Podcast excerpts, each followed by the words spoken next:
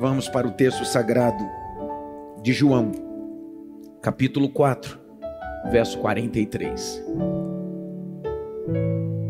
João 4, 43.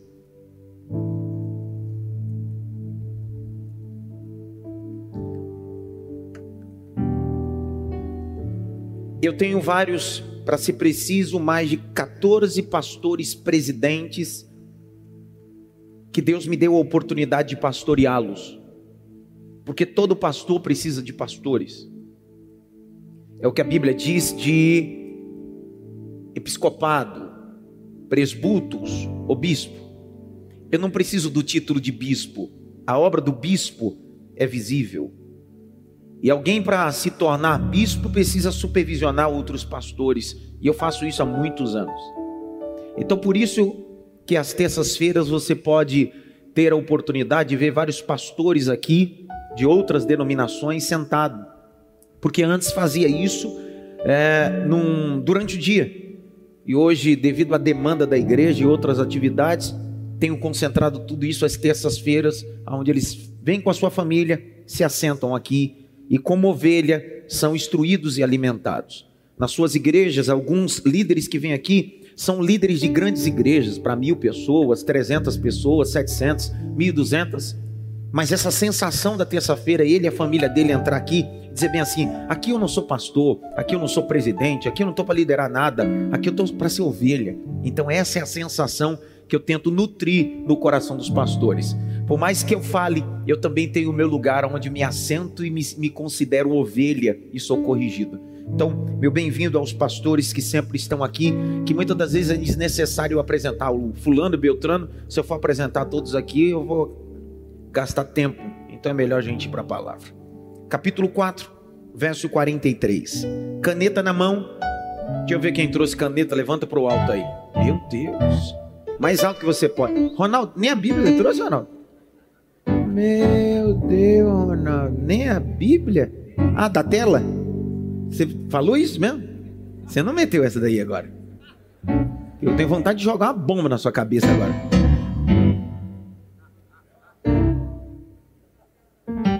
Estende a mão ali pro Ronaldo ali, ó. Pai, todo espírito de confusão sai dele. Pronto. Bíblia, traga Bíblia. Terça-feira traga Bíblia. Terça-feira traz caderno, traz caneta, escreve. Eu sei que você é bom. Eu sei que você tem uma memória top, mas não dá para guardar tudo. Então traz a Bíblia, anota, é importante, tá? Capítulo 4, verso 40. Eu vou desligar isso daqui, tá? Se você não trazer Bíblia próximo culto, eu vou desligar isso daqui. Então traga a sua Bíblia. Não, coloca ela na estante no Salmo 91 que não está servindo para nada. Traz ela. 4:43. Quero saudar os irmãos. Que câmera que eu estou aqui? Nessa ou naquela? Quero saudar os irmãos aí de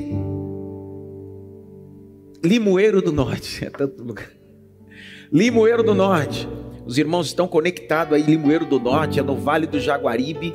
E essa sexta e esse sábado estarei pregando aí em Limoeiro do Norte, que fica a 200 quilômetros de Fortaleza. Deus abençoe. Queria também saudar os irmãos de Juazeiro, aí na Bahia, que me mandaram hoje, pastor, a gente tá ligado, eu vou estar com vocês aí em abril, em dias de intensidade debaixo da bênção de Deus. 4:43.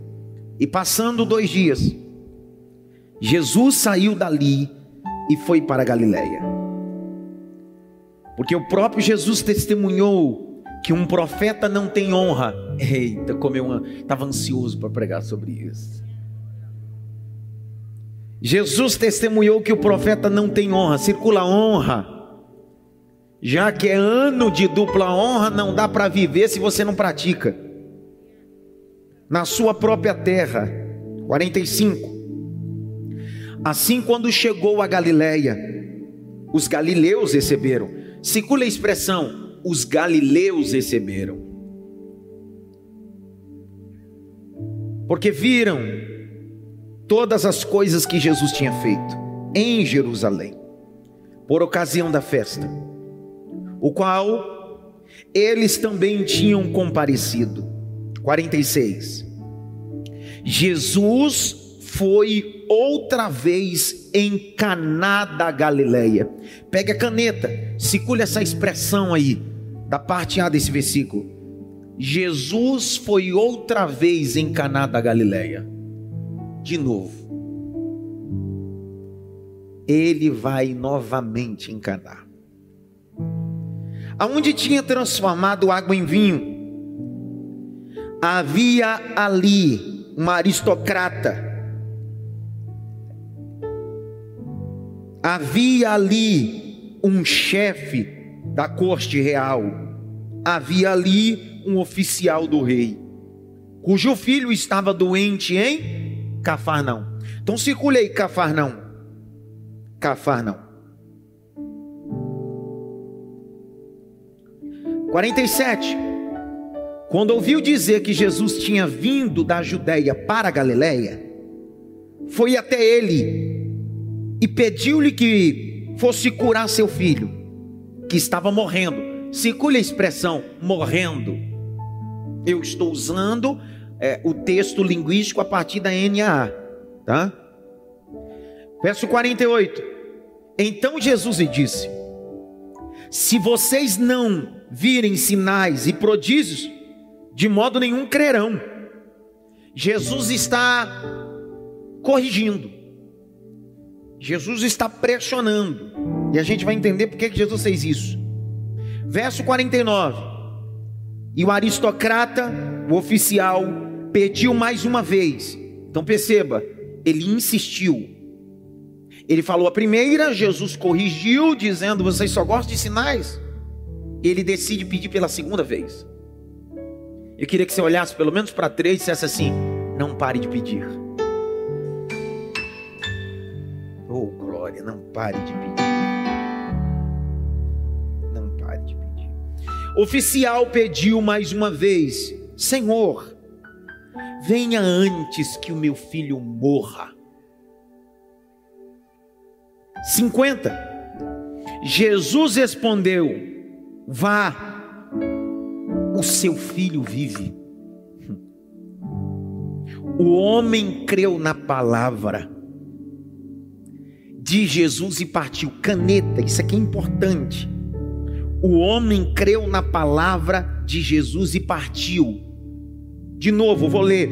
O homem creu na palavra de Jesus e partiu. Eu queria que vocês é, é, pudessem ler esse versículo aqui na tela, já que várias versões, para que todos possam ler é, claramente. Eu vou contar até três, tá? Um, dois, três. Meu Deus do céu.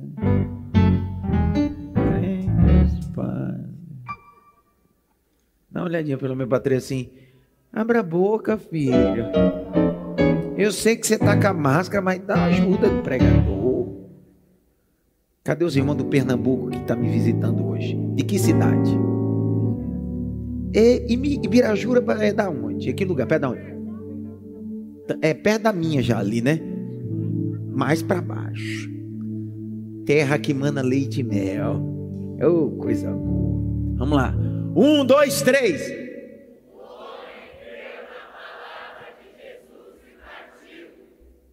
Tá vendo? Quando vocês querem, vocês fazem? Vamos lá, continuando o texto. 51 E quando já estava a caminho, os seus servos vieram ao encontro dele. Ele saiu do local do encontro, está indo para casa. E quando ele está chegando na casa, os servos dele vêm ao encontro dele com a notícia. Anunciando que o seu filho estava vivo.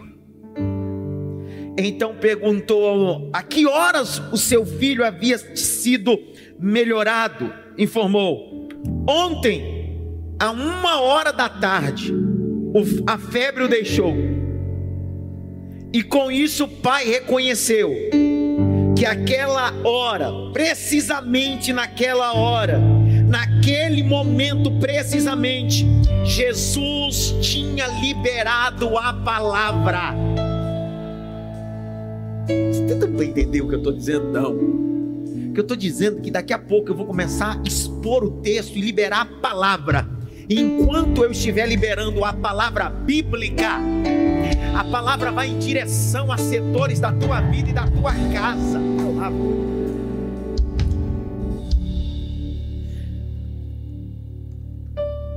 E toda a casa creu. 54. Este foi o segundo sinal que, sinal que Jesus fez. Depois de ter de ir à Judéia e para a Galiléia. Olhe para cá. Redobre sua atenção que eu queria fazer exposição desse texto. Durante 35 terças-feiras ininterruptas, estaremos aqui. Essa é a segunda. Na primeira terça-feira, tivemos uma grata surpresa bíblica de vivermos transformações transformando água em vinho. Naquela feita, disse para vocês que antes de Jesus transformar água em vinho, ele decidiu primeiro achar Natanael, que era de Caná. A fermentação é muito mais do que uma fermentação, é uma obra cristocêntrica. Está aqui Jesus, para o segundo milagre que ele vai operar. Na minha compreensão, é uma das passagens que não há exposição. Eu nunca vi, desculpe, eu nunca vi nenhum pregador pregar sobre essa passagem. Quem aqui já viu? Eu nunca vi. Esse, essa passagem é diferente das outras passagens sobre Zaqueu, fluxo de sangue, cego de Jericó. Eu nunca vi nem alguém citar essa passagem dentro de um compêndio de uma exposição de um texto. Porque parece que essa passagem está meio oculta. E o gostoso de estar dentro dessas séries é desfrutar de passagens como essas, histórias bíblicas que muitas das vezes nunca foi exposta. Parece que vai nos acrescentando conhecimento bíblico e nós vamos deixando a zona do que eu chamo de analfabetismo bíblico. O que é que está carregado esse, esse segundo milagre? O que tem aqui nesse segundo milagre? Olha o capítulo 4, verso de número 43. Como vocês sabem, eu gosto de pregar com pano de fundo. Nós precisamos entender por que, que Jesus está aí, qual é a revelação. E passado dois dias, Jesus saiu da Galileia e foi, saiu dali e foi para a Galileia. Saiu dali aonde? Lugar de partida, Judéia. Lugar de destino, Galileia. Lugar de pit stop, Samaria. Você precisa desenhar o cenário geográfico, biblicamente, nesse ponto.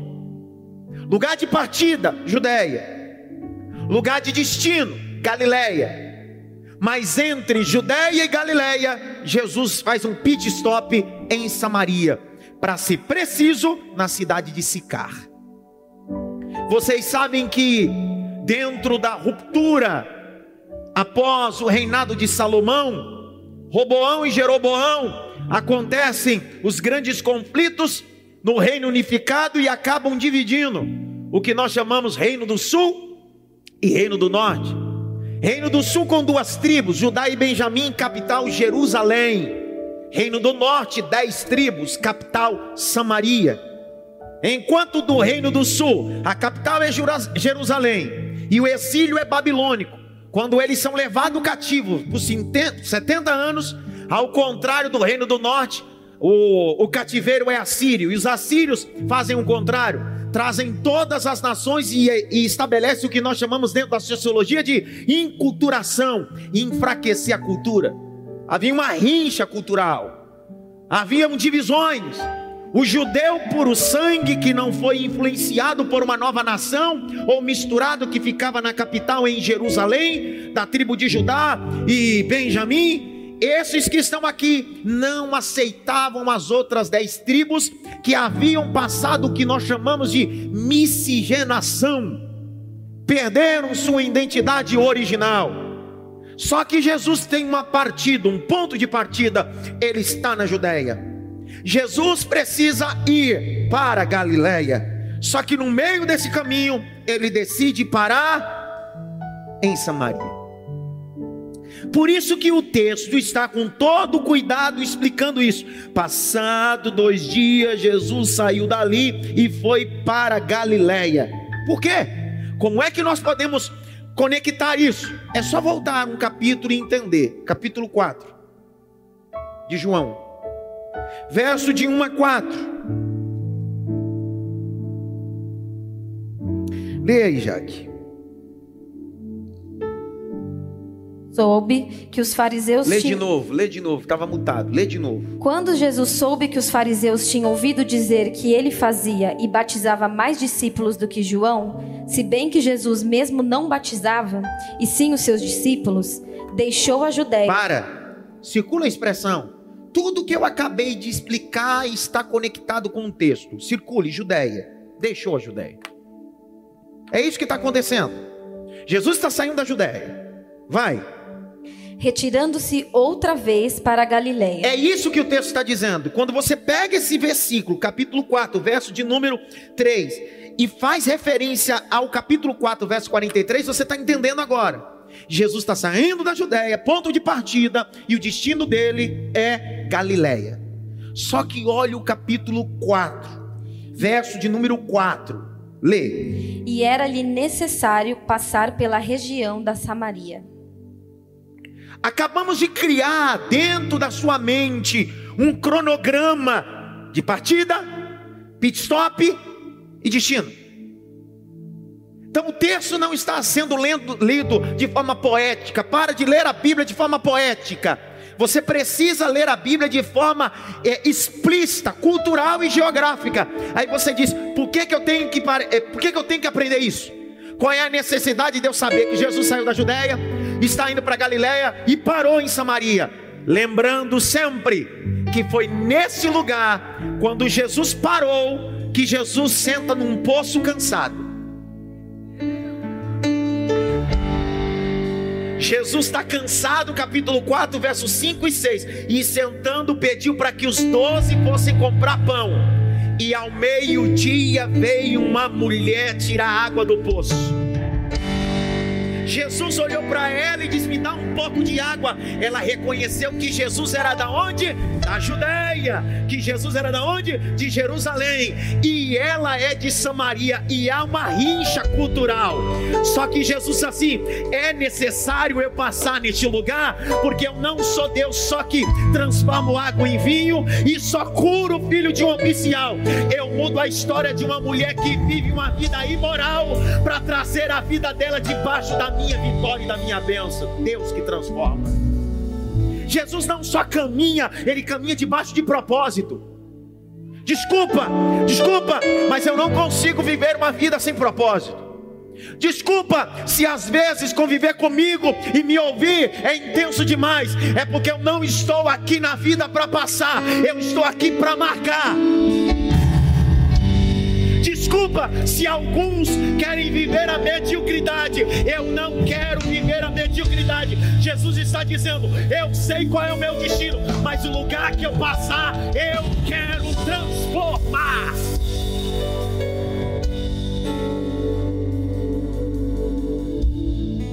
Há um destino. A Galiléia é o destino dele. Mas no meio do caminho ele vai continuar fazendo.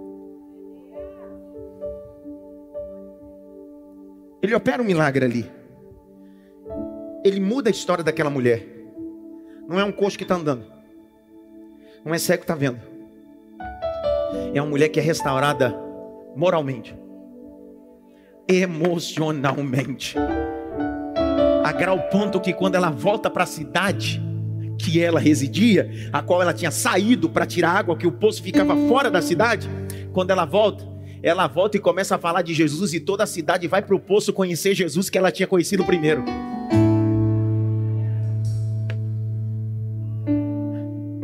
Grite bem alto. Partida. Destino. Parada. Mais alto. Partida. Destino. Parada. Existem locais que você precisa parar porque Deus tem propósito. É bom anotar isso, tá? Tudo bem. Sei que você já sabe muito, já lê a Bíblia 50 mil vezes, mas é bom escrever isso daí. Você tem um destino. Você tem um destino. Deus te colocou um propósito. Só que parar muitas das vezes não é o fim, é um propósito.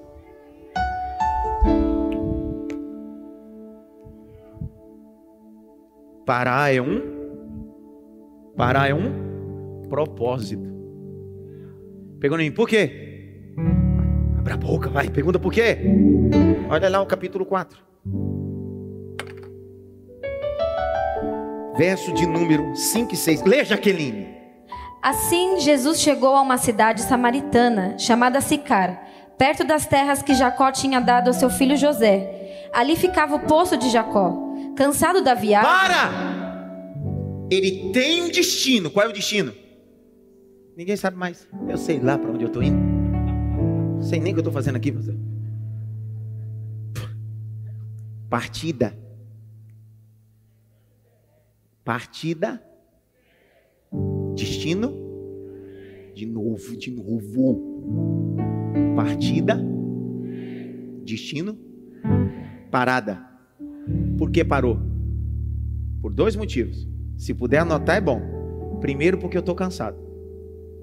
Segundo, porque eu preciso ter um encontro com a mulher. No seu descanso, na sua pausa, no seu momento, Deus vai colocar você no propósito. Tem gente que está me ouvindo hoje, tanto presencialmente, online, e vai escutar essa mensagem depois. Tem gente ministerialmente que saiu da Judéia com destino à Galileia. Mas algumas coisas aconteceram no meio do caminho que te cansaram.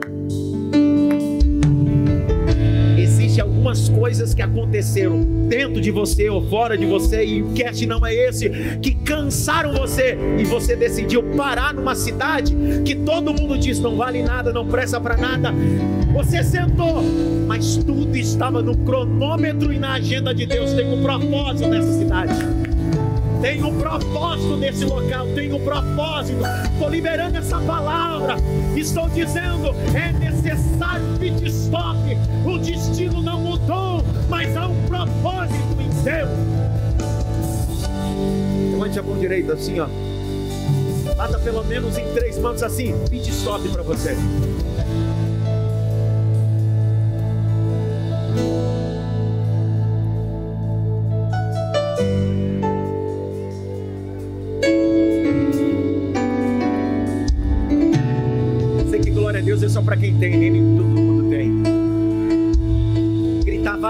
Corinthians, vai São Paulo é, é para fracos. Eu quero ver gritar glória a Deus. Eu quero ver gritar aleluia. Aí é, quero ver ser forte. Cá para nós, eu não sei você. Só com isso daqui, com esse versículo é uma mensagem. Eu poderia com esse versículo ficar 50 minutos trabalhando essa ideia. Partida, parada, destino. Partida, parada, destino. Saímos daqui transbordando. Só que isso aqui ainda estou separando a gema da clara. Tem muita coisa ainda.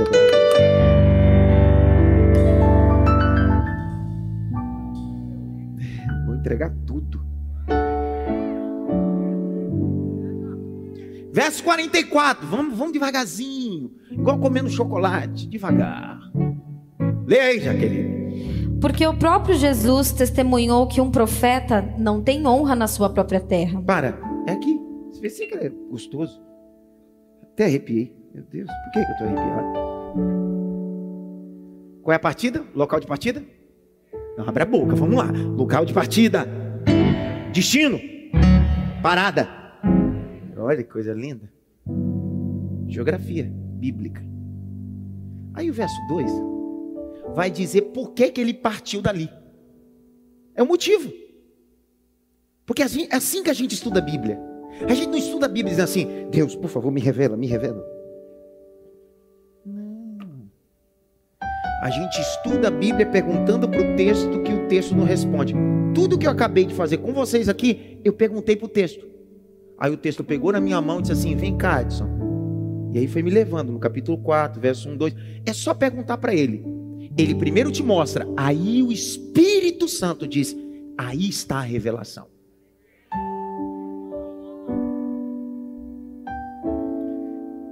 Está explícito o verso 44, por que, que Jesus saiu da Judéia. Por que, que ele está saindo desse local? Lembre-se que Jesus nasceu em que cidade?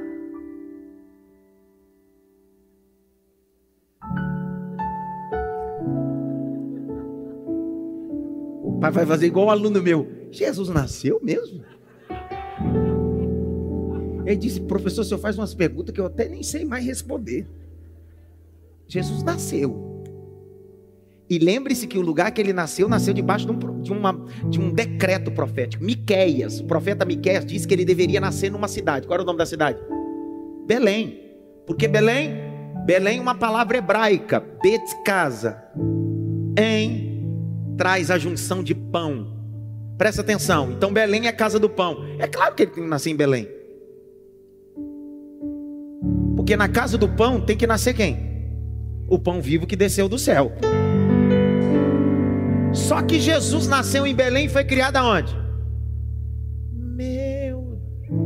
Para de assistir videozinho de coach evangélico, cara. Vai estudar a Bíblia, cara. Dá uma olhada pelo menos para três assim. Você é um brincalhão, hein?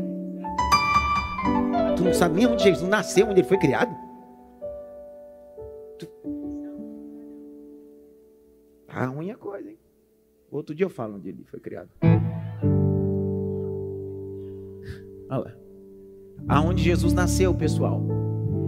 E aonde Jesus foi criado? Nazaré. Ah, eu sabia, mas eu estava com medo de arriscar. Então anota, já que você sabia, anota, é bom anotar. Eu sei que você sabia.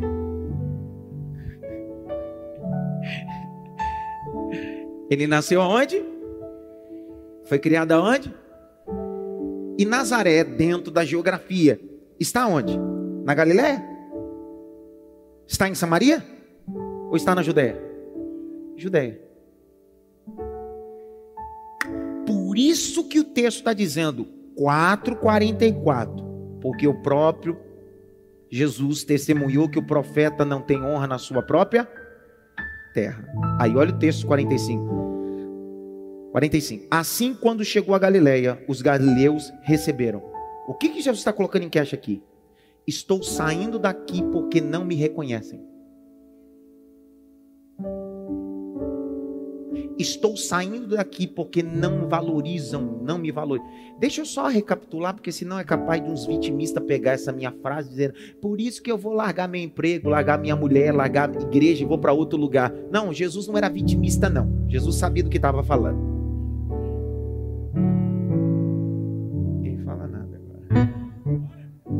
Eu, olha quem deu esse colar bonito aí, essa menininha aí. Quem foi?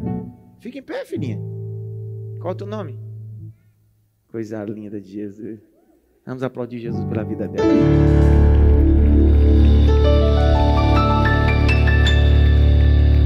Por que Jesus saiu da Judéia? Porque não era reconhecido.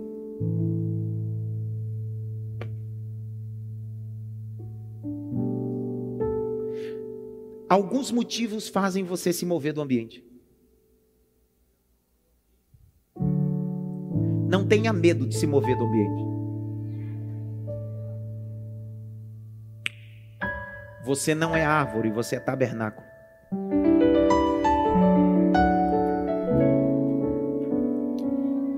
Não tenha medo de se mover do ambiente. Você não é árvore. Árvore tem raiz e não pode sair do lugar. Você é tabernáculo. O Senhor disse: eu habitarei em vós. Isso é tabernáculo, tabernáculo móvel, caminha. Transicionar às vezes é a melhor opção. Mudar às vezes é a melhor decisão. Porque persistir em um ambiente que você faz e não te aceita ou não te reconhece, mude. Mude. Não relute, mude. Só não fique reclamando. Se você não tem coragem de sair da Judéia, da cidade natal, e não tem capacidade de caminhar, se cansar e ir para o novo, então fica no ambiente e aceita. Ou recebe essa palavra que Deus está te dando hoje e diz: Eu estou transicionando, eu estou de mudança. Mudança de profissão, mudança de emprego, mudança de vida, mudança até de igreja, se for para você. Mas Deus está dizendo: não tenha medo de transicionar.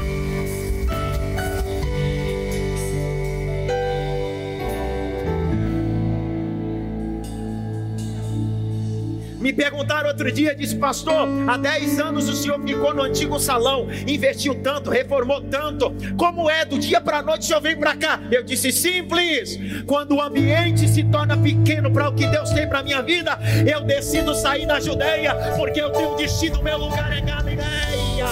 Meu lugar vai para Galileia.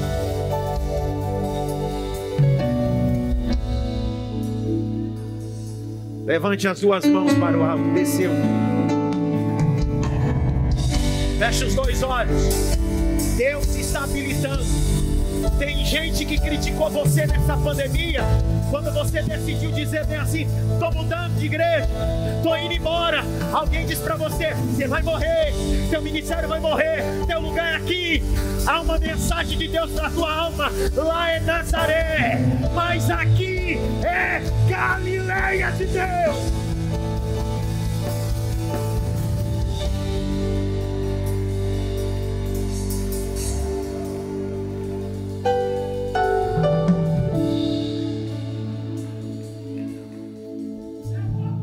Eu já estou voando.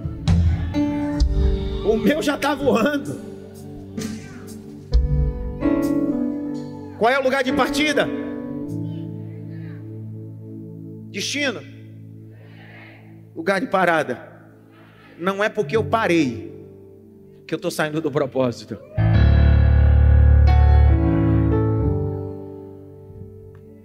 Parou. Cansou só que eu estou debaixo de propósito. Eu tenho destino. Eu sei para onde estou indo. Mão direita assim, bem alto. Bata pelo menos em três mãos assim, você tem um destino.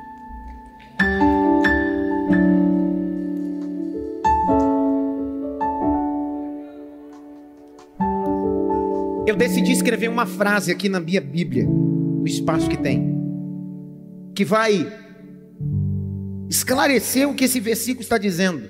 Na verdade, me esclareceu. É assim que eu estudo. Eu tento facilitar o meu entendimento. Então, quando eu facilito o meu entendimento, eu acabo facilitando o entendimento dos meus ouvintes. Porque quando você pega o verso de número 44, Jesus está dizendo que profeta não tem honra na sua própria terra. Ponto, termina o versículo. Do que, que Jesus está tratando? Aí eu decidi escrever isso aqui. Jesus já tinha vivido isso os ingratos não sabem o que é honra. Os ingratos não sabem o que é honra. Não tentem inculcar na cabeça dos ingratos honra. Porque os ingratos acham que, acham que você tem obrigação de fazer. Quantas vezes você já fez e no dia que você disse não dá, não posso e não tenho, primeira coisa que se manifestou não foi alguém agradecido, foi ingrato, porque o ingrato acha que você tem obrigação sempre. Então não tente inculcar na cabeça dos ingratos gratidão e honra quando eles não sabem o que é isso, eles só sabem sugar e requerer. Na verdade, são verdadeiros credores e publicanos, colhedores de impostos. Eu gosto da frase de Martim Lutero, monge alemão. Quer anotar essa frase? Escreve. Existem três cachorros perigosos. Escreve. Existem três cachorros perigosos: ingratidão, soberba e inveja. Existem três cães perigosos: ingratidão, soberba e inveja. Quando mordem, deixam feridas profundas. um ingrato, um invejoso e um soberbo, quando decide morder, suas mordidas são tão dolorosas que Martim Lutero está dizendo bem assim: são profundas. O que Jesus está dizendo é: pare de ficar ou tentar agradar os ingratos.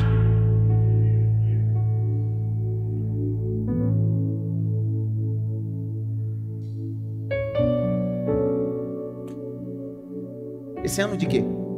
Fique em pé, fique em pé, rapidinho, rapidinho. Grita bem alto assim: ano de honra, ano de honra, vai. Grita ano de honra, vai. Ano de honra. Pergunta para mim, o que é honra? Pergunta alto, o que é honra? Isso, eu sou avexado. A palavra honra é tratar como precioso, não fala de quantidade, fala de qualidade. Não dá para encucar na cabeça de gente que te trata como opção, querer te tratar como prioridade.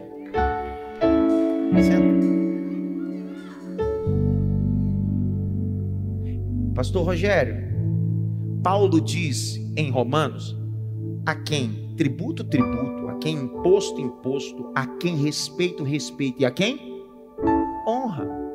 O que Paulo está dizendo é o que Jesus está tratando.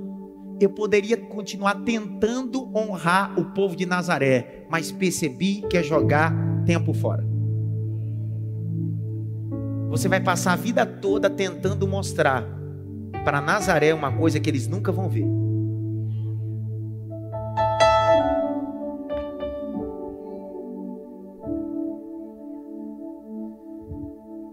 A Bíblia, a Bíblia, oh, oh Bíblia, eu amo a Bíblia.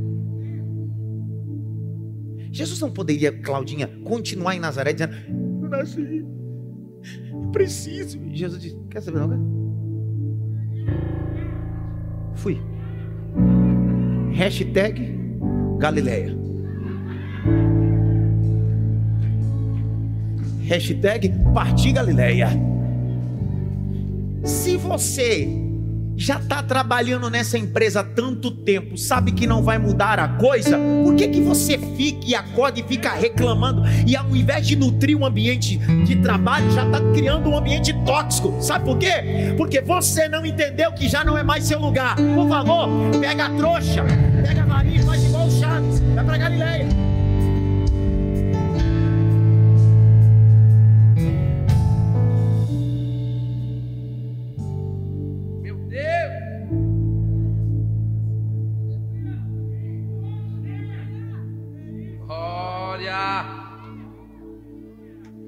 Nunca deixe ficar quem já foi. Escreve. Nunca deixe ficar quem já foi. Escreve. Nunca deixe ficar quem já foi. Passou, mas isso está de brincadeira. Isso aí é palavra de efeito. Isso aí foi um coach que disse isso daí. Coach? Está na Bíblia, cara. Jesus olhou para Judas e disse o que para Judas? O que tem de fazer? Não demora não. Esse é o grande problema. Você está segurando quem já foi. E você está ficando quando Deus já disse para você ir. Você não queria resposta, você não queria afirmação. Olha Deus tomando a palavra para dizer para você. Essa é a maior resposta. Só que não espere que as mudanças vai ser transladado, você vai ter que caminhar. Não vá achando que sair de Nazaré num ambiente que ninguém te honra, é trabalho, é, é, é família, é, é, igreja, é locais, é cidade. Eu vou sair daqui. Não vá achando que até chegar a Galileia vai ser céu aberto, vai ser flor. Não, não, não. Você vai se cansar, mas ainda que você se canse, pare em ficar, descansa um pouco, muda a vida de alguém, levanta-se e continua o teu lugar. É Galileia.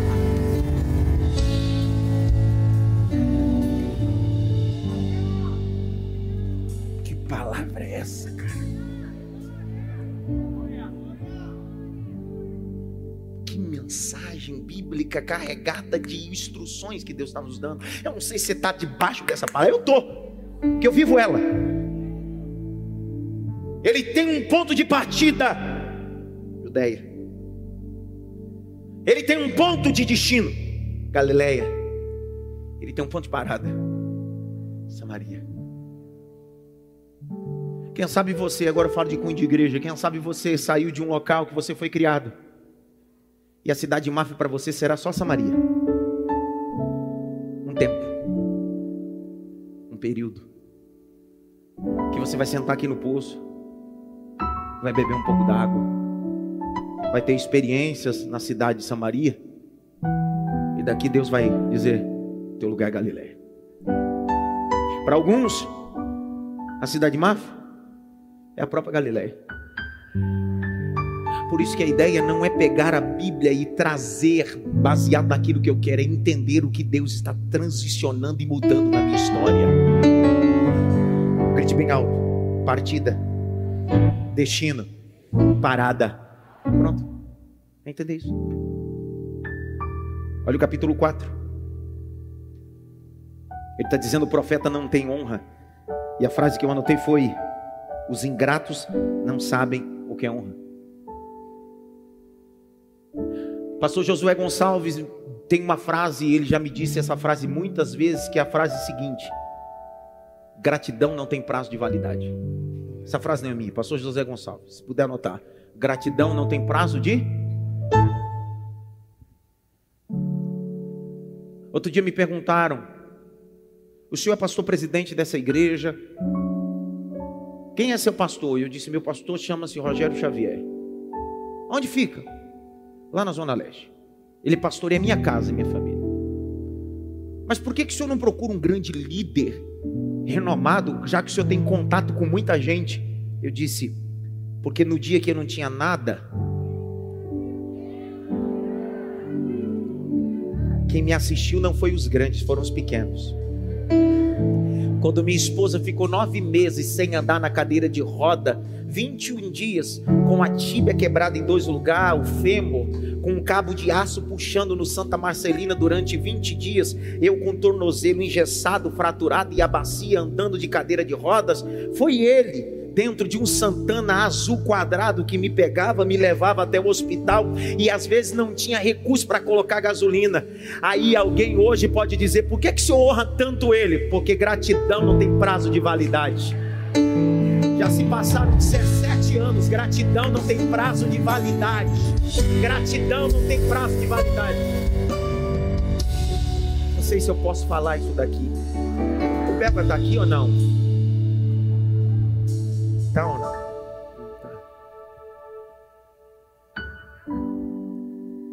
Eu escutei uma coisa que me fez lembrar agora sobre gratidão. Gratidão tem prazo de validade. Um membro dessa igreja, eu já tive a oportunidade de trocar vários defuntos pelo ofício pastoral, até isso sobra para que nós possamos fazer. Só no hospital manda aqui, já troquei quase seis defuntos. Porque se você não sabe, quando um ente querido morre no Mandaqui, lá no necrotério, são os parentes que são mandados para trocar. E os parentes estão tão assolados que quem tem pastor nessa hora aparece. Porque pastor não é aquela frasezinha, aquele do YouTube que você compartilha, não. Pastor é quando você precisa de gemido e precisa no necrotério, ou teu marido está brigando com você, o Hernandes não vai te atender, Josué Brandão não vai te atender, Silas Malafaia não vai te atender, Bispo Samuel Ferreira não vai te atender, é teu pastor local que vai te atender.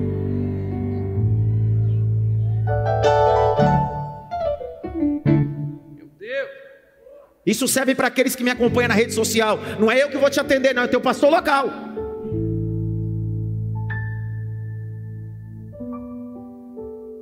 Until here. Até aqui. Gastei no inglês agora. Eu cheguei no Mandaqui, entrei no necrotério para tocar a roupa do ente querido, do membro. Quando acabou, isso já tem, acho que 10 anos. Mais, não é mais? Mais, 10 anos. Como todo pastor, como eu sou pastor, eu amo dar assistência, nesse, principalmente nesse momento. Liberação de corpo, de assistir, fazer o culto fundo, está lá nessa hora, que é a hora mais marcante. Só que os ingratos não lembram, só os gratos. Passou-se os anos. Um dia ele me abraçou no dia do meu aniversário.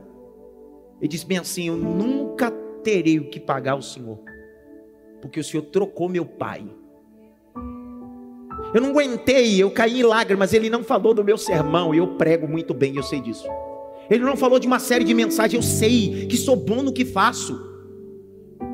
Só que o que mudou ele não foi a mensagem bem exegética, com a boa homilia. Ele entendeu que gratidão é muito mais do que um sermão de 50 minutos.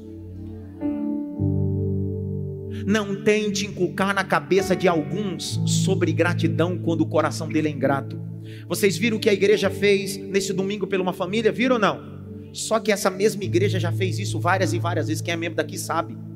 De assistir famílias e o indivíduo ser assistido pela igreja, não é por mim, é pela igreja. E no dia que ele achar por bem ir embora e nem satisfação dá. Não ensine gratidão quando um coração é ingrato. O que a igreja local faz por você não te prende a ela, mas pelo menos tem hombridade e gratidão do local que te socorreu.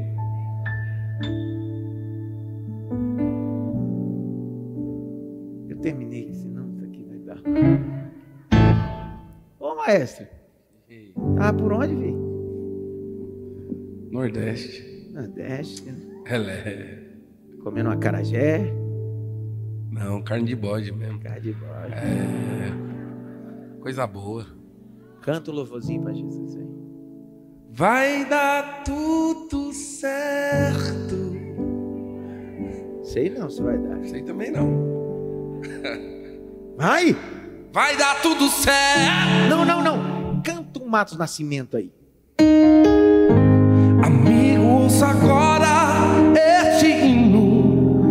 Que vou dizer? Jesus é o único amigo e quer salvar você.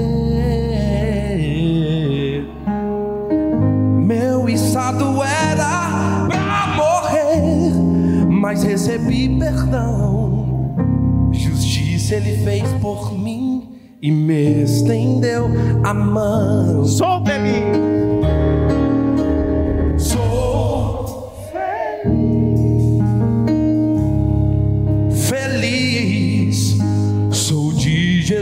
Jesus, é meu, teus braços me conduz. Sou feliz, sou feliz. Se queres também ser feliz, aceite a Jesus. Oh, oh. Jesus está denunciando no verso 44, eu chamo isso de síndrome da desonra. Nós estamos vivendo isso em nossas casas, em ambientes de trabalho, igrejas. Síndrome da desonra. Nós precisamos cultivar isso esse ano. Não a síndrome da desonra, mas a vitamina da honra.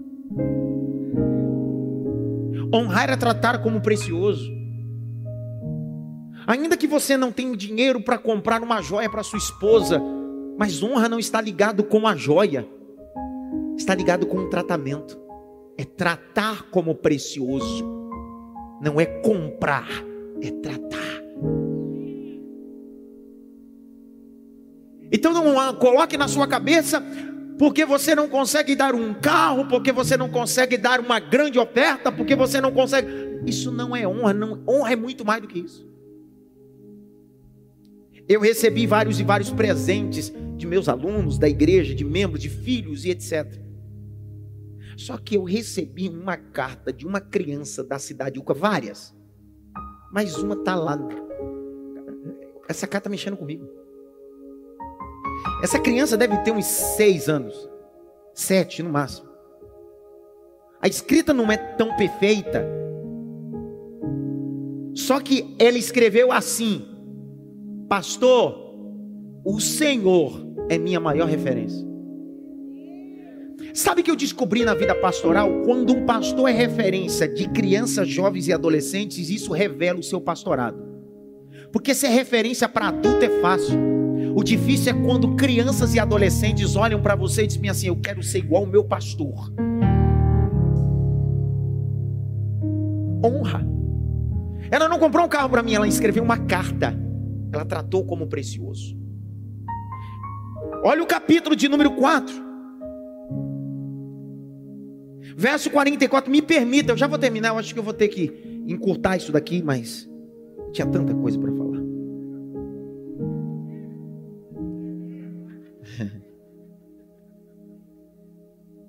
Você sabe que um ambiente de desonra, limita os milagres?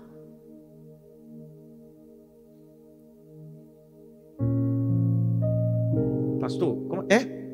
O ambiente de desonra limita os milagres. Tem lugar que eu vou pregar nessa nação. Está aqui o Anderson que caminha comigo. Está aqui o Caio, Cássio que caminhou comigo, caminha comigo. Mais de seis, sete anos viajando para todo lugar. Está aqui o PP. Quando eu chego numa igreja e sou tratado como honra, como precioso, é impressionante, é ou não é? Pode ser uma igreja para 10 ou para 10 mil pessoas. Quando eu sou tratado com honra, com cuidado, como precioso, e quando eu vejo que as pessoas me tratam como honra, parece que o céu se discutindo, irmão. Só que quando eu chego para pregar num lugar onde a pessoa me trata como se eu, se eu fosse literalmente um funcionário dele, eu prego, prego, prego, prego. Eu bato na rocha e não sai nada. Eu saio do cu dizendo assim: Meu Deus, eu acho que eu estou em pecado hoje. Devo ter feito alguma coisa. Aí eu vou lá no meu Instagram. Acho que não bloqueei ninguém, velho.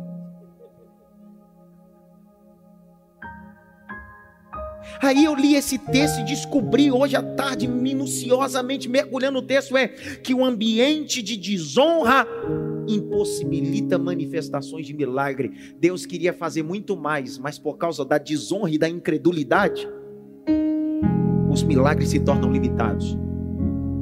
Você sabe por que você não está vivendo milagres na sua igreja ou nessa igreja? É porque você só se senta aqui, você não entendeu o que é honra. No dia que você entendeu o que é honra e o que é crer, você vai receber milagre, você vai ver. Não limite o que Deus tem para fazer por você e através de você. De novo, não limite o que Deus tem para fazer através de você e por você. Mateus capítulo 13, versos 53 a 58. Mateus 13, 53 e 58.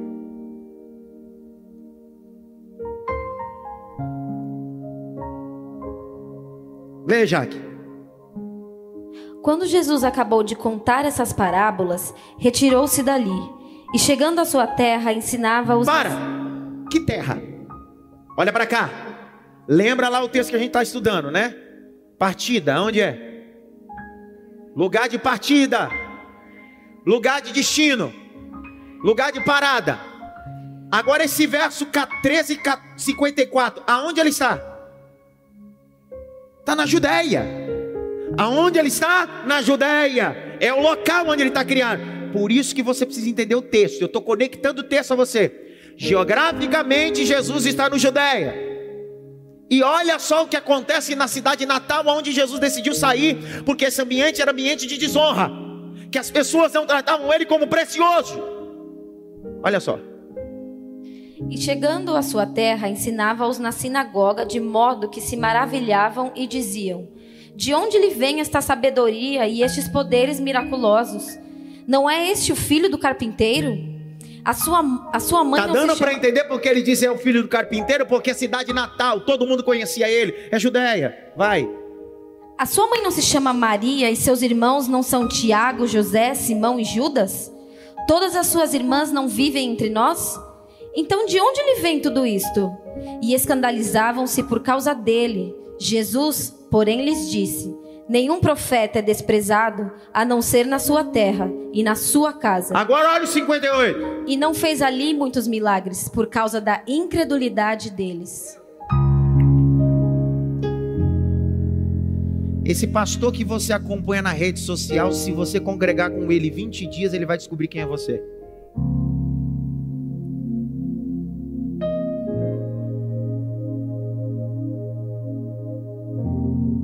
Na rede social o filtro funciona e edição funciona, mas a vida é sem edição e sem filtro.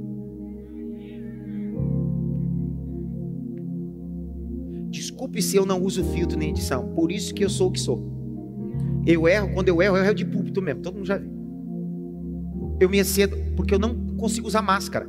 Porque o evangelho precisa ser explícito. Dá uma olhada pelo menos para quatro assim, deixa de ser fariseu.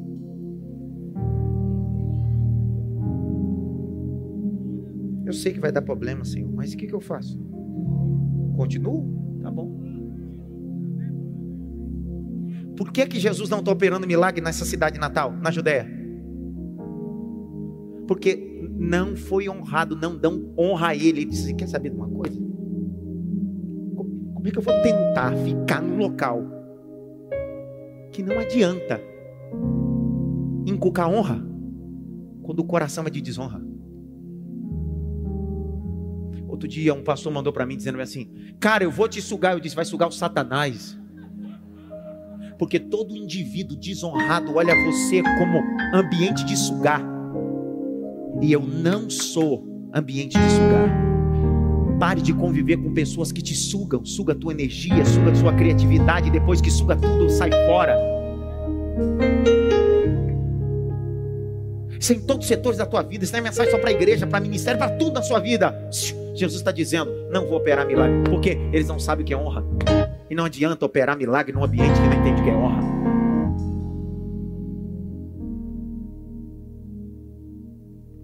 Lucas 4. Vamos dizer, vamos, estou conectando todos os textos. Val, tá aí, Val? Valquíria! Fica em pé, Valquíria! Dá glória, minha filha! Isso, Val. Valbraz. Lucas 4, 14 e 30. Eu estou conectando tudo para falar daquela frase. Por que, que Jesus está falando disso num texto que não tem nada a ver? Eu estou só mostrando para você. Pastor, mas um milagre não é a cura de um menino. Por que, que Jesus está falando disso? Porque é importante. Porque nunca haverá cura em Cafarnaum se você não entender o que é honra tua casa vai continuar e minha casa vai continuar doente enquanto nós não entendermos o que é honra, porque é a honra que gera milagre dentro de casa.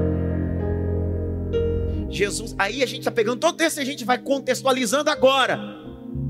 O que Jesus passou? Porque existem momentos da vida, se você não sair, você vai ser obrigado. E aí a situação vai acontecer, vão te empurrar. 4,14, lê, Jaqueline, vai. Então Jesus, no poder do Espírito, voltou para a Galiléia, e a sua fama correu por toda aquela região. Olha, olha a diferença. Na Galiléia ele tem fama. Na Galiléia ele tem fama. A palavra fama é, traz a ideia de honra, de cuidado. Vai.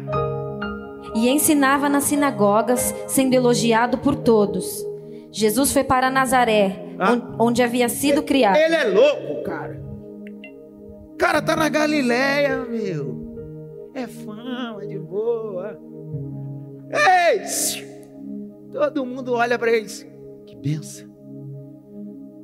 Ele decide ir para Nazaré. Vai fazer o que em Nazaré? Só que você gosta. Você gosta de visitar os ambientes achando que mudaram, mas nunca vai mudar um ambiente de desonra. Ai, não, eu vou lá em Nazaré. Ela mudou. Ele mudou. Não muda, cara. Quem mudou foi você. Está na Galileia agora. São ciclos. A casa de Labão é um ciclo, não é uma eternidade. São ciclos, a casa de Labão não é tua casa, é só uma passagem. Continua, Jaqueline. Eu vou terminar agora, depois dessa. Tinha mais outras coisas, mas não vou nem falar do milagre, vai. Num sábado, entrou na sinagoga, segundo o seu costume. Peraí, lembra que você leu que ele entrou na sinagoga em Galiléia? Como é que estava lá? Estava todo mundo dizendo o quê? Uou! Agora ele entrou na sinagoga em Nazaré. Vai ver o que vai acontecer aí e levantou-se para ler. Então lhe deram o livro do profeta Isaías, e abrindo o livro, achou o lugar onde está escrito: O Espírito do Senhor está sobre mim, porque ele me ungiu para evangelizar os pobres. Enviou-me para proclamar libertação aos cativos e restauração da vista aos cegos, para pôr em liberdade os oprimidos e proclamar o ano aceitável do Senhor. Tendo fechado o livro, Jesus o devolveu ao assistente e sentou-se. Todos na sinagoga tinham os olhos fixos nele. Então Jesus começou a dizer: Hoje se cumpriu a escritura que vocês acabaram de ouvir davam testemunho dele e se maravilhavam das palavras cheias de graça que lhe saíam dos lábios e perguntavam: Não é este o filho de José? Então Jesus disse: Sem dúvida, vocês citaram para mim o provérbio: Médico, cure-se a si mesmo. Dirão: Tudo o que ouvimos porque você fez em Cafarnaum, faça-o também aqui na sua terra. E Jesus prosseguiu: De fato, afirma vocês que nenhum profeta é bem recebido na sua própria terra. Na verdade, lhes digo que havia muitas viúvas em Israel no tempo de Elias, quando o céu se fechou por três anos e seis meses, reinando grande fome em toda a terra.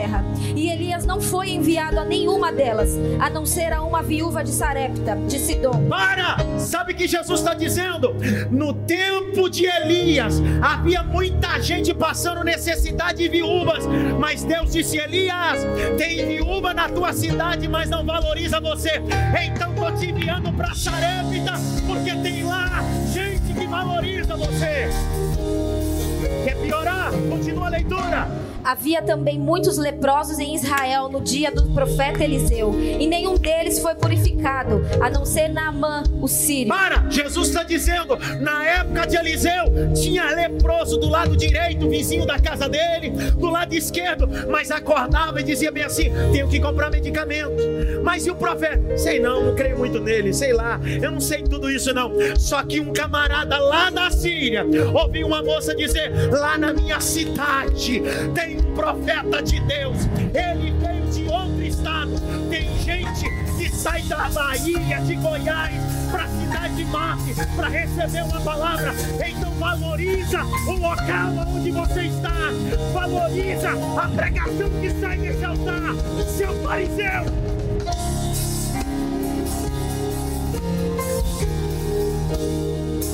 Isso não é mensagem de internet.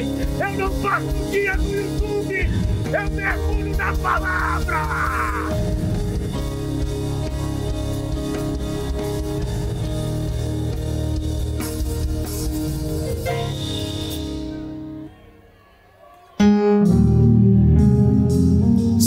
Não adianta ensinar ingrato a ser grato. Tem gente que veio de igrejas aqui que para escutar uma mensagem escutava três vezes no ano em dia de congresso, quando o teu pastor convidava pregador de fora. Olha a igreja onde você congrega, rapaz. Você vem terça-feira tem pão, quinta tem pão, domingo tem pão. E aí você fica nos corredores da vida, seu ingrato. Essa mensagem é para os ingratos, não é para o grato, não. Pastor, o senhor está mandando em direta. Se eu soubesse o teu nome, eu te chamava. Sabe por quê? Porque a vida profética é denunciar os ingratos. Deus, esse ano, vai limpar os ingratos desse lugar e da sua vida e vai levantar os gratos. Levanta as tuas mãos,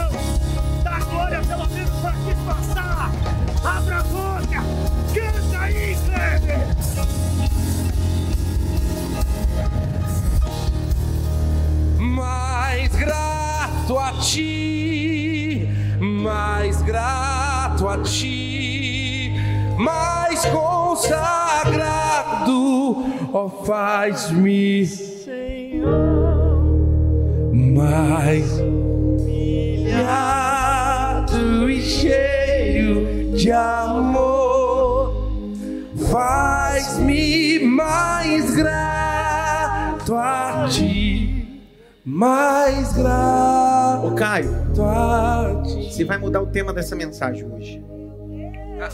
Isso aqui é, é como se fosse. Jesus está indo para Galileia. A gente estava indo para a série. Aí eu tive que parar em Samaria para tratar esse assunto. Você vai colocar o tema dessa mensagem. Não tente mudar o coração dos ingratos. Essa mensagem, eu estou terminando ela agora. Porque semana que vem eu vou falar só sobre o segundo milagre. Não foi nada do segundo milagre. Isso aqui foi um bônus. Sabe quando você compra foi um bônus? Foi um bônus. Um plus. Entendeu? Já não é mais 35 terça. Já virou 36.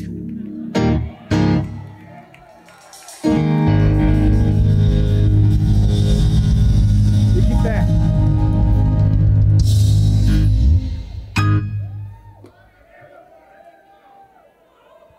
Sabe? Os ingratos, você trata ele pessoalmente, ele te trata de forma online. Você sabe quantos filhos e quantos membros da igreja eu amei? E na hora do desligamento, o máximo que eles fazem é mandar um WhatsApp. E isso quando manda? Porque os ingratos não sabem o que é honra. Não é honra você ficar num ambiente onde já te deu o teu tempo. Mas saia pelo menos de forma honrosa. Isso é no emprego. Isso é em qualquer ambiente que você vive. Saia com honra. Aprenda a romper com honra.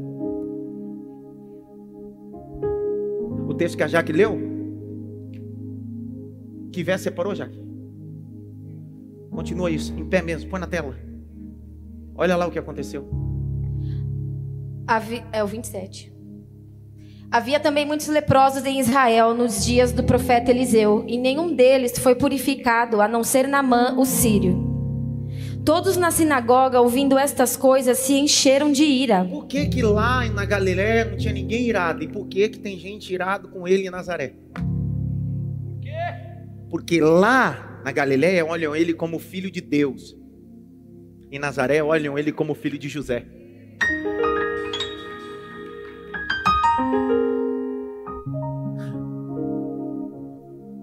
Continua, Jaque. E levantando-se, expulsaram Jesus da cidade. Meu Deus! Expulsaram da onde?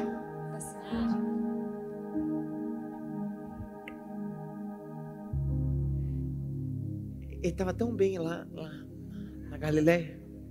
Aí inventou de ir lá para Nazaré. Para ser o quê? É bom, às vezes, acontecer na minha na sua vida. É bom, é isso que Je- Jesus está passando por isso, só para deixar exemplo a nós. É bom acontecer isso para você valorizar que existe ambiente que fechou o ciclo e Deus está te enviando para outro.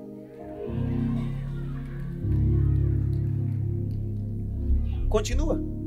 E o levaram até o alto do monte sobre o qual a cidade estava edificada, para que de lá pudessem atirá-lo abaixo. Você está de brincadeira, mas é a cidade natal. Ele pregou, ele só disse que o Espírito cumpriu. E expulsaram, disseram, vamos matar. Ó. Não estava top lá na Galileia. Só que olha isso daqui, continua a leitura. Jesus, porém, passando pelo meio deles, foi embora. Era para você ter dado glória a Deus. Agora o glória a Deus está aí. Me expulsaram, quiseram me matar, mas Deus abriu um caminho para mim no meio dos meus opositores. Só que ela vai ler para você dar glória agora no verso 31 e 32. Já que lê igual pregador, vai. E Jesus foi a Cafarnaum, cidade da Galiléia, e os ensinava no sábado. E maravilhavam-se com a sua doutrina, porque a sua palavra era com autoridade.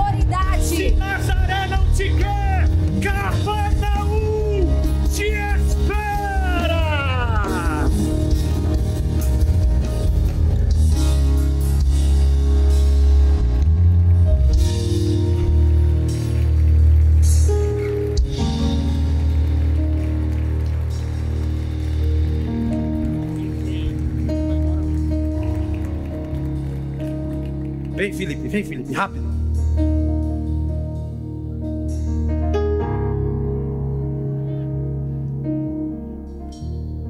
Tem gente que eu só visitei a casa dele uma vez, nunca mais vou.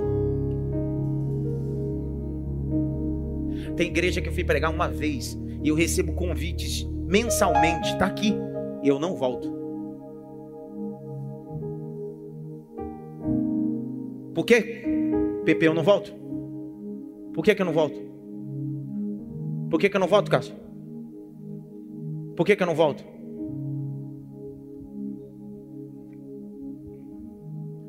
Quem não sabe receber com honra não tem a segunda chance. Deixa eu dar mais um texto para não ficar só nas minhas palavras. Lucas 10. Abre que eu quero dar Bíblia para você, para ver se acorda para a vida. Meu Senhor Jesus. Lucas 10.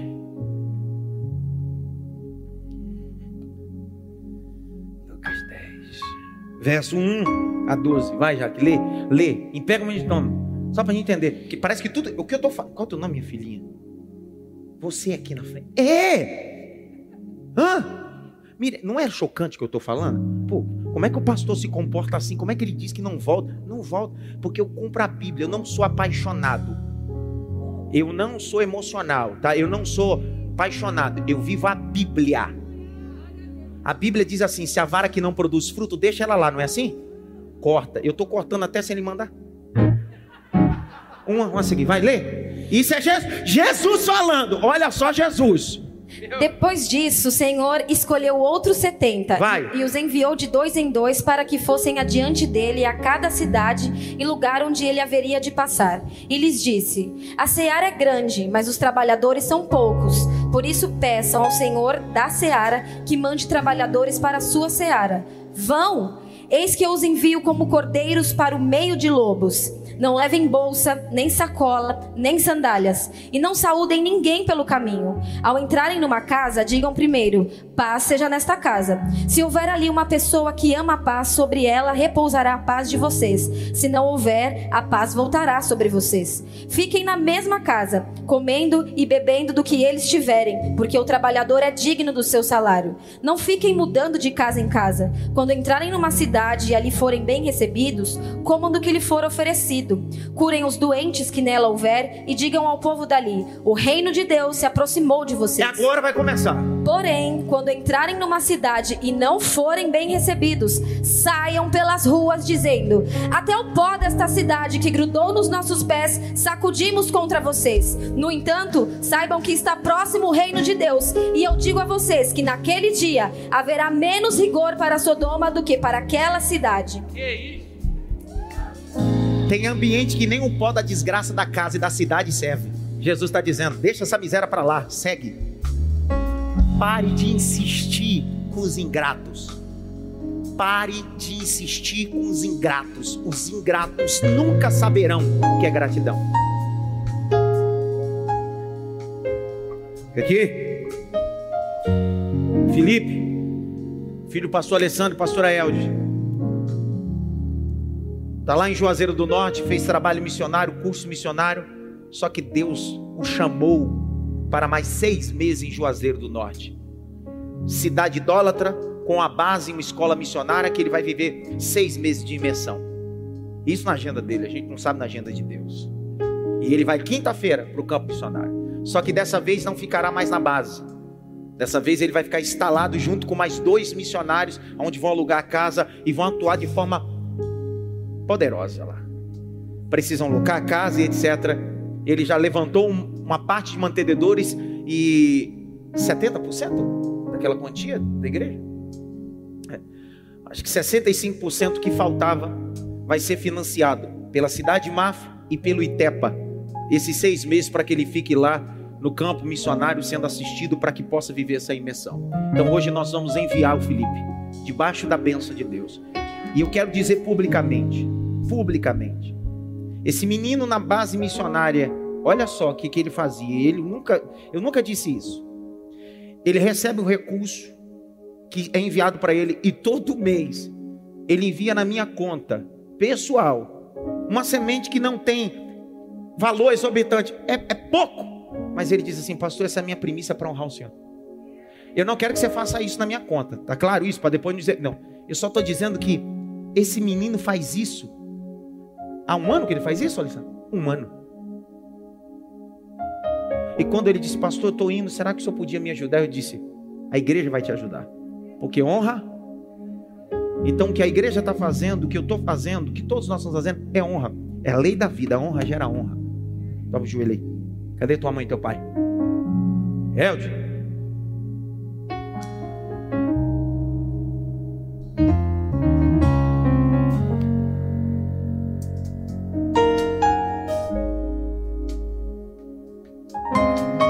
Estenda as mãos para cá. Põe a mão nele, como pais e autoridade de Deus. Senhor, durante um ano Felipe esteve no campo. Nós, como igreja, oramos e abençoamos, e os pais cobriram ele no envio. Ele foi, voltou, e o coração dele continua no trono, guardando em santidade e uma mente protegida ao reino. Agora, nós, como igreja, enviamos você, Felipe, debaixo da unção de Ageu, como restaurador de homens e mulheres, como uma boca profética para gritar em Juazeiro do Norte, Ceará, uma cidade idólatra, como um Ageu de Deus dizendo: voltem para o templo, voltem para a casa de Deus porque a glória dessa última casa será maior do que a primeira, diz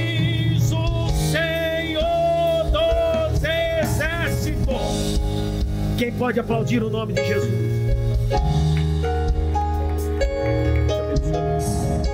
Debaixo da bênção.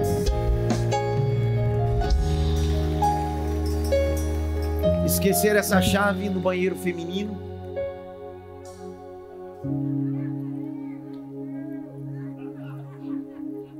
Tá parecendo a, a minha aluna onde deixou o cartão de crédito dela no bebedouro.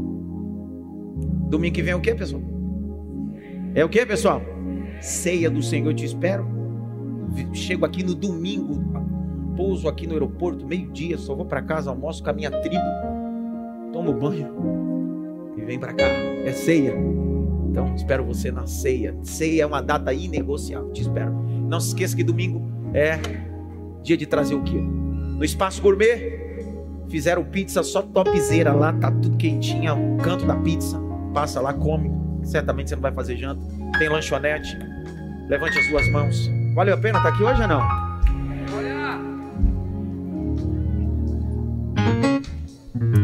Eu falei sobre honra, não falei? Mambete, faz assim. Mambete ali, ó. Quem viu no meu history, no dia que chegou a Bíblia, eu peguei algumas Bíblias exemplares e levei na casa de algumas pessoas como honra. Quem assistiu? Uma foi na casa da Mambete. Ó. No dia que minha mãe se separou, eu tinha 17 anos de idade. Foi em 2001. Meus irmãos, o Aldair mais caçula em 2000. Quantos anos você tinha em 2001, Aldair? 4, 5 anos. 3 anos. Durante uma semana, minha família ficou na casa dela. Ela deu guarida para minha família. A senhora lembra disso ou não? Uma semana que nós não tínhamos casa para morar. Uma semana. Auxiliou eu e minha mãe para que pudéssemos alugar uma casa. Porque gratidão tem prazo de validade. Que a graça do nosso Senhor e Salvador Jesus Cristo, o grande amor de Deus Pai, a consolação e a união do Espírito Santo seja com todos, não só agora, mas para todos sempre. Quantos podem dizer amém? Está debaixo da benção.